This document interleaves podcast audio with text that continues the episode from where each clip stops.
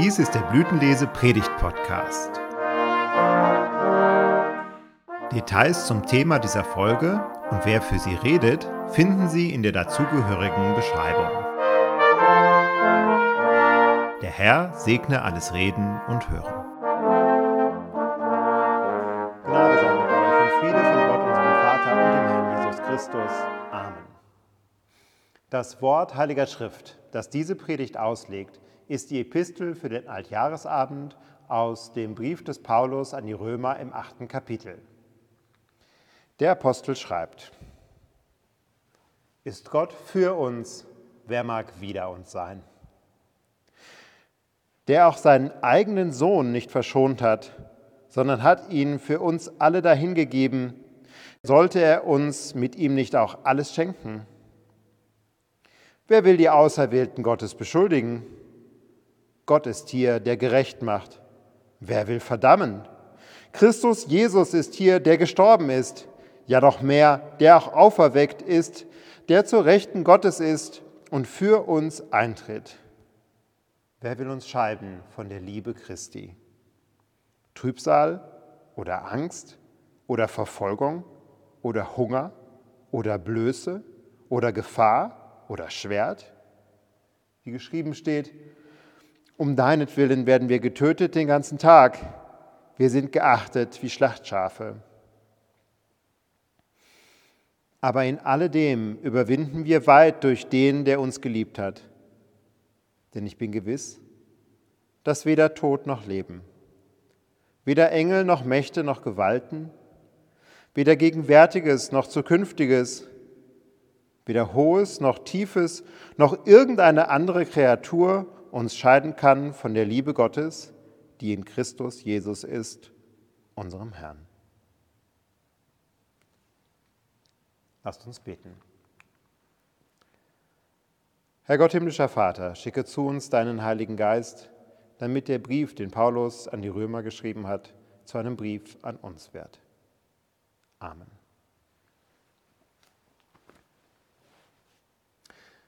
Liebe Brüder und Schwestern,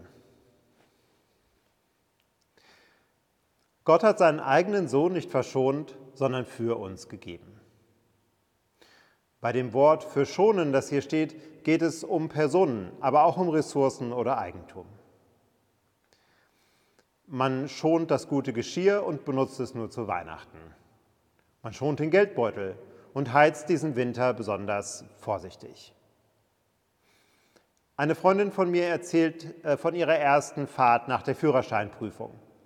Sie war mit dem Daimler von ihren Eltern unterwegs. Der war damals schon ziemlich alt, so ein 80er Jahre Benz, zweieinhalb Tonnen deutsche Wertarbeit mit einer riesigen Motorhaube. Als sie wieder nach Hause kommen, sagte ihre Mutter zu ihr, was bin ich froh, dass du mit dem Auto unterwegs warst, so viel Knautschzone. Meine Freundin erzählte mir das Jahre später, als sie mit ihrer Mutter Streit hatte.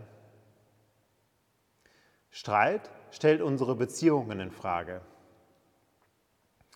Meine Freundin wollte sich vergewissern, dass ihre Mutter sie lieb hat, trotz des Streits. Deswegen hat sie sich an diese Episode erinnert und sie mir und auch sich selbst erzählt.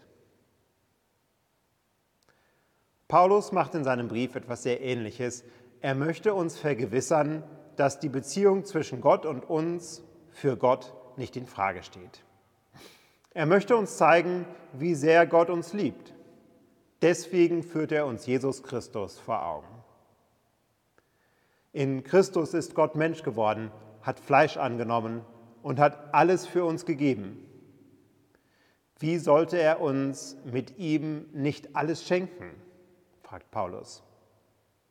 Schau auf Jesus, dann kannst du sehen, wie viel Gott die Beziehung zu dir wert ist. Liebe Gemeinde, mit den nächsten zwei Versen wechselt Paulus dann das Thema oder zumindest die Szene. Wir befinden uns vor Gericht. Wer will die Auserwählten Gottes beschuldigen? Gott ist hier, der gerecht macht. Wer will verdammen? Christus Jesus ist hier, der gestorben ist, ja vielmehr, der auch auferweckt ist, der zu Rechten Gottes ist, und uns vertritt. Vor Gericht geht es um Beziehungen. Das deutsche Rechtssystem unterscheidet Zivilrecht und Strafrecht. Beim Zivilrecht geht es darum, dass Menschen untereinander Hilfe brauchen, ihre Beziehung zu klären. Geschäftspartner, Mieter und Vermieter, Eheleute, die eine Scheidung aushandeln. Strafrecht bedeutet, dass der Gesellschaftsvertrag gebrochen wurde. Du sollst nicht betrügen, du sollst nicht stehlen, du sollst nicht töten.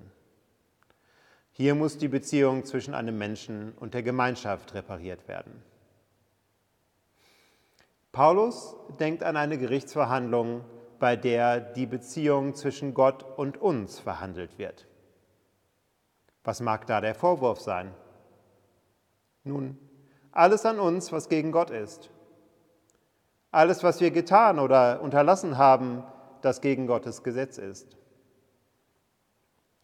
Auch auf unserer Seite könnten da Vorwürfe sein, ob sie Gott gegenüber berechtigt sind oder nicht.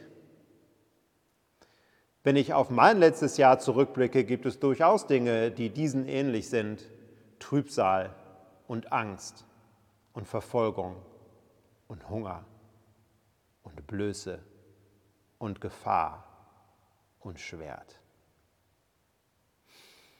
Manche dieser Begriffe muss ich vielleicht etwas dehnen, damit sie auf mein Leben passen. Verfolgung leide ich nun nicht gerade oder Schwert. Doch es herrscht Krieg auf unserem Kontinent, der zum Teil mit deutschen Waffen gekämpft wird. Ich habe zwar nicht wirklich gefroren in meiner Blöße, aber ich habe mir dreimal überlegt, wie viel es wohl kosten wird, wenn ich jetzt die Heizung anmache. Und die Angst vor der Zukunft, die ist nicht null, sondern real. Meine Sünden und ihre Folgen stehen zwischen mir und Gott. Welcher Schiedsrichter wird zwischen uns vermitteln? Wer wird mein Anwalt oder mein Fürsprecher sein? Christus. Auf ihn zeigt Paulus und sagt, nichts kann uns scheiden von seiner Liebe. Um seiner Gerechtigkeit willen sieht Gott uns als gerecht an. Was ein merkwürdiges Gericht, in dem der Richter selbst zu unserem Anwalt wird. Gott, der Richter, schont sein Eigentum nicht und lässt sich seine Beziehung zu uns etwas kosten. Glaubst du das? Glaubst du, dass du so wertvoll bist, dass Gott das tun würde? Glaubst du an Gottes Liebe? Der Unglaube wird das immer wieder in Zweifel ziehen. Es muss doch irgendwie von meinen Werken abhängen.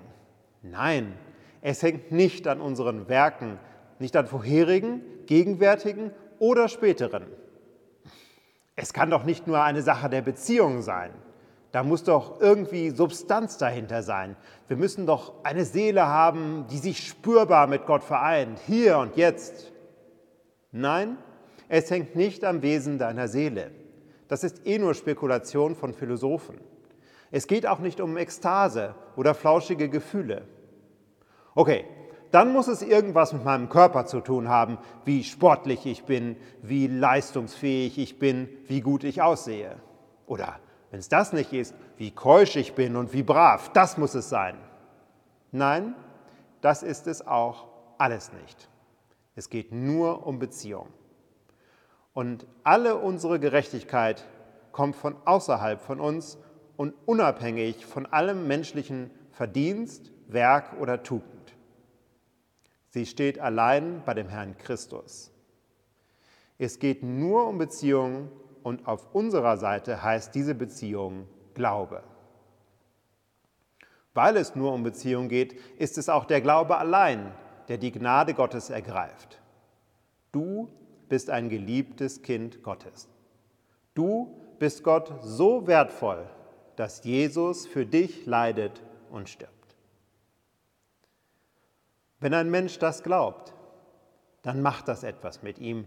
Solcher Glaube lässt niemanden kalt, sondern bringt ihn aus der Ruhelage. Die guten Werke, die folgen aus der Gerechtigkeit, die vor Gott gilt. Und selbst wenn unser Leben in dieser Welt nicht perfekt ist, öffnet Gottes Gnade uns für Reue und Buße. Durch deine Taufe bist du wiedergeboren und mit Gott versöhnt. Ihr Lieben, der Altjahresabend ist eine Gelegenheit des Rückblicks und des Ausblicks und der guten Wünsche. Im Rückblick hoffe ich, dass ihr Gottes liebevolle Führung und Gegenwart in euren Schritten im letzten Jahr nachvollziehen konntet. Nach dieser Predigt folgt die offene Schuld. Sie will ein Raum sein, in dem wir uns selbst ganz bewusst auf Christus ausrichten und seinen Zuspruch ganz deutlich hören. Dies mag einen Ausblick auf das neue Jahr ermöglichen, der ungetrübt ist vom Alten und ausgerichtet auf die neue Geburt in unserem Leben und Gottes neue Welt darüber hinaus. Ich wünsche euch, dass ihr Gottes Wort deutlich hört. Man kann breit diskutieren, ob ein Blütenlese-Gottesdienst ein richtiger Gottesdienst ist und nach welchen Maßstäben. Aber wir hören die Schrift und wir hören die Predigt. Ich wünsche allen Christenmenschen im nächsten Jahr, dass ihr Glaube durch das Sakrament des Altars gestärkt werde zum ewigen Leben. Und das gilt auch für diejenigen, die nicht mehr in die Kirche kommen können. Ihr Pastor kommt gerne zu Ihnen, um Abendmahl mit Ihnen zu halten. Dafür sind wir da. Und das hat nichts zu tun mit der letzten Ölung oder Sterbevorbereitung. Das Sakrament ist Stärkung für das Leben in der Welt. Ich schließe mit den Worten des Apostels, der uns versichert, ich bin gewiss, dass weder Tod noch Leben, weder Engel noch Mächte noch Gewalten, weder Gegenwärtiges noch Zukünftiges, weder Hohes noch Tiefes, noch eine andere Kreatur uns scheiden kann von der Liebe Gottes, die in Christus Jesus ist, unserem Herrn. Amen. Und der Friede Gottes, der höher ist als alle Vernunft, bewahre eure Herzen und Sinne in Christus Jesus. Amen.